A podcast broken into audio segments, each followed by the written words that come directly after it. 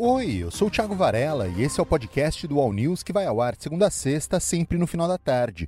Você vai ouvir as principais falas do UOL com declarações sobre o Ministério da Justiça, além de comentários dos nossos colunistas. Feliz porque eu tenho do meu lado esquerdo um companheiro que foi um extraordinário ministro da Suprema Corte. Esse aí é o presidente Lula. Que deixa uma cadeira vazia e que ela vai ser ocupada pelo Flávio Dino, não a mesma dele, mas a cadeira da Suprema Corte. E ele vai ocupar a cadeira do companheiro Flávio Dino. Eu fiquei muito feliz porque eu tinha conversado com o ministro Lewandowski, tinha feito uma proposta para ele. Eu sabia das atividades privadas dele, conheço a família dele, conheço a mulher dele, e eu achava que ali ia colocar dificuldade dentro para ele. Sempre fala assim, meu amor, vamos viver nossa vida agora, deixa para lá esse negócio de política. E graças a Deus, a Yara teve a compreensão de falar para o Lewandowski, eu sei que você quer ir, então vá, meu amor. E ele ontem me comunicou que ele aceita ser o novo ministro da Justiça desse país. Como você acabou de ouvir, o Lula indicou Ricardo Lewandowski como seu novo ministro da Justiça. O Josias de Souza criticou o discurso do presidente. Palavras muito decepcionantes, eh, Diego. Os dois não têm nada a dizer, o presidente também não tem nada a dizer. O governo está fazendo uma troca numa área vital, que é o Ministério da Justiça, que cuida da segurança pública no Brasil, e o presidente está dizendo que o ministro que entra, sobretudo, não tem nada a dizer. E que só vai tomar posse daqui a, a só em, em 1 de fevereiro. Que até lá vai ficar, respondendo pelo cargo, um ministro que já se tornou ex-ministro, que é o Flávio Dino, já virou ministro do Supremo Tribunal Federal. E no mesmo pronunciamento, o presidente soa paradoxal, porque ele diz: ah, em 2024 nós vamos colher o que plantamos em 2023. Ele se referia à situação econômica. É, diz que o Brasil ficou melhor do que é, muitos esperavam no primeiro ano, do ponto de vista econômico, e de fato ficou. Agora, na pasta da justiça, ele está fazendo o oposto. Ele está tirando aquele que semeou é, durante as emergências no primeiro ano e que supostamente colheria resultados no segundo ano de governo. Ele está tirando esse personagem, o semeador, vai colocar um outro ministro. Transferiu o Flávio Dino para o Supremo, colocou um outro ministro que não tem nada a dizer, segundo o presidente, e que vai trocar a equipe. O, o Lula disse que não ousaria é, impor auxiliares ao, ao Lewandowski.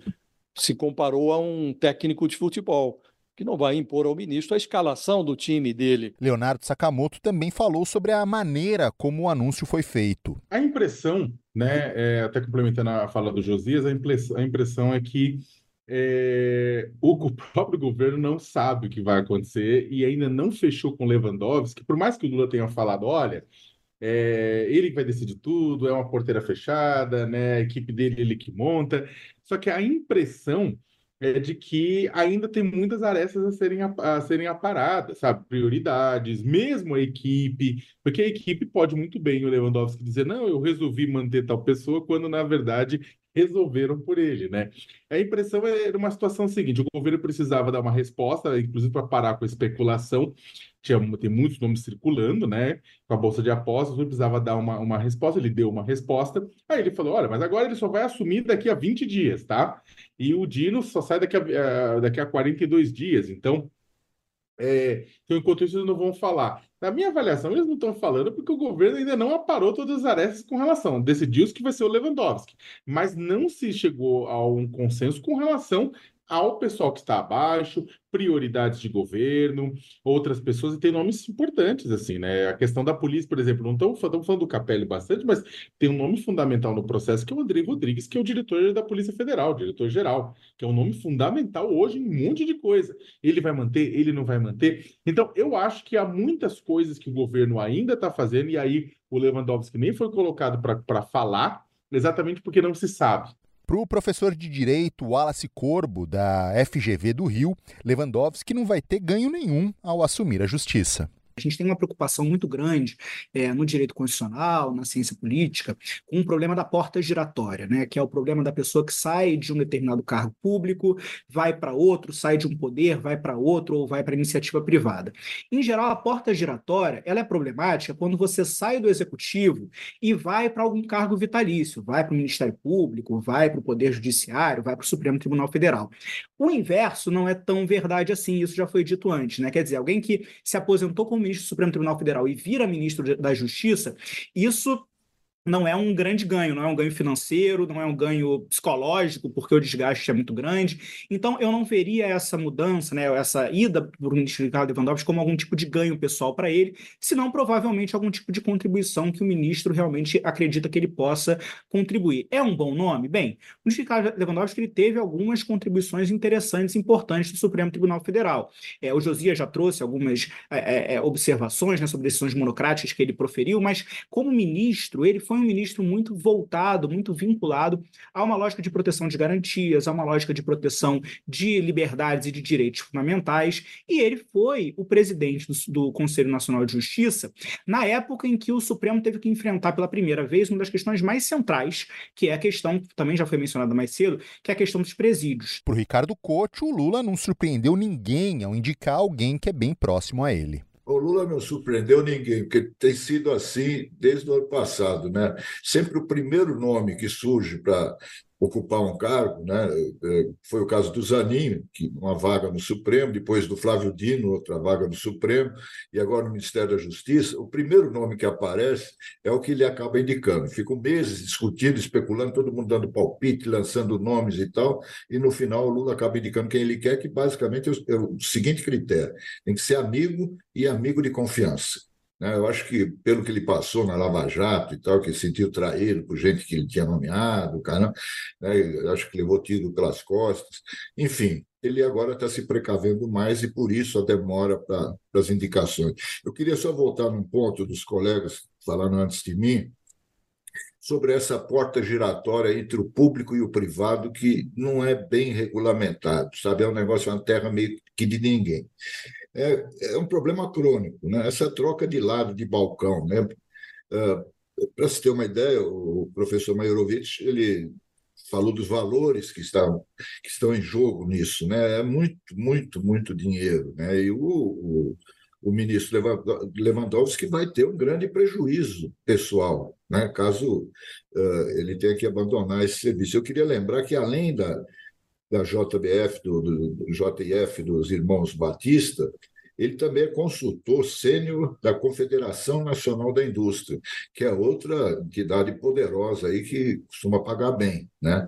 Então ele está fazendo uma opção de vida, né? O, o, que ele falou que é uma missão que ele recebeu do presidente Lula, é, é, é, louvável isso, mas eu acho que, independentemente da pessoa, que, como vocês falaram, é honestíssima, não há nada que deponha contra ele, eu acho que teria que ter uma regra melhor para isso. O ex-ministro da Justiça, José Eduardo Cardoso, elogiou a indicação de Lewandowski. Em primeiro lugar, eu acho que, dentre as opções existentes, a escolha do, do ministro Lewandowski foi absolutamente acertada.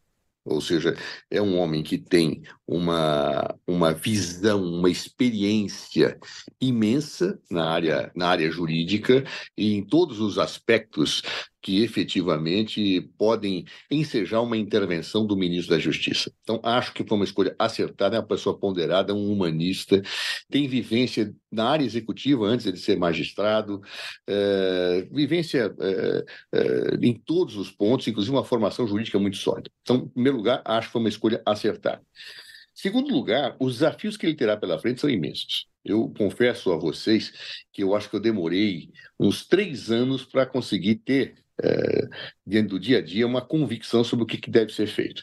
E quando eu comecei a tentar implementar uma política e articular para que a coisa pudesse sair do mundo das ideias e fosse para o plano da realidade, o governo acabou caindo. Né?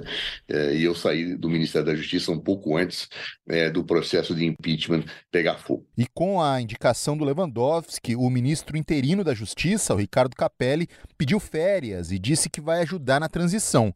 No entanto, depois disso, o Capelli deve sair do ministério. A Carla Araújo trouxe detalhes. Aconteceu, né, Diego? É aquela coisa da expectativa e de como as coisas vão caminhando aqui em Brasília. Nos últimos dias, o Capelli estava como ministro interino da Justiça, né? E estava aí até, inclusive, é, conversando com o Eduardo Paz nas redes sociais, é, teve todos esses documentários da efeméride de 8 de janeiro, ele deu entrevista, é, no dia mesmo do evento, lá na segunda-feira, no Congresso Nacional, ele estava bem, é, digamos assim, é, o Lewandowski estava também, mas ele estava ali também circulando e estava no cargo de ministro. O ministro Fábio Dino, nos bastidores, trabalhava para que Capelli permanecesse é, eventualmente né, no, no, Ministério da Segurança ou ainda com, com um cargo importante. O que Capelli disse ali para alguns auxiliares dele? Que não está procurando emprego, que achou que a forma como as coisas foram feitas não foi muito legal e que ele é, não, não, vê, não, não vê como ser rebaixado, né? Se não é para continuar na Secretaria Executiva, e aqui o ministro Cardoso vocês estavam debatendo antes, que é um cargo de confiança, ele não vê sentido em continuar é, na, no Ministério. Ele disse para esses auxiliares que ele está disposto, obviamente, a fazer a transição de uma maneira tranquila, mas que depois ele mesmo quer decidir o seu futuro. Ele, ele não gostou da ideia de que começaram a especular e sugerir que ah, é, ele pode ir para a pasta é, da Secretaria de Segurança, pode ir para outras pastas, começaram a a pensar em alternativas para ele, e ele disse para as pessoas com quem ele trabalha ali, mas espera aí, quem decide da minha vida sou eu, né? E eu não vou ser rebaixado depois de todo o trabalho que eu fiz nesse último ano. Para o ex-ministro da Justiça, José Eduardo Cardoso, um ministro precisa de um número dois de plena confiança. Eu sou ministro, eu não deixo na Secretaria Executiva uma pessoa que não tenha a mais absoluta confiança pessoal. Não que, veja, o Capelli mostrou-se muito competente, não é isso? Mas tem que ser alguém da minha relação pessoal. É a pessoa que vai assinar os meus contratos. É a pessoa que eu tenho que conhecer, é, inclusive a maneira com que lida com as situações. Se o, o Ricardo Lewandowski tiver essa relação com o Capelli, perfeito. Agora, se não tiver, é, olha, eu, eu, eu, não, eu não aceitaria isso. Eu, assim, já, aliás, eu, eu um ministro aceitar um secretário executivo que, não, que ele não tenha convivência, que é o segundo homem do ministério, é um desastre. Essa foi a edição de hoje do podcast do All News. Acompanhe as principais notícias no UOL e siga as duas edições diárias do All News em vídeo, às 10 da manhã e às 5 da tarde. Até mais.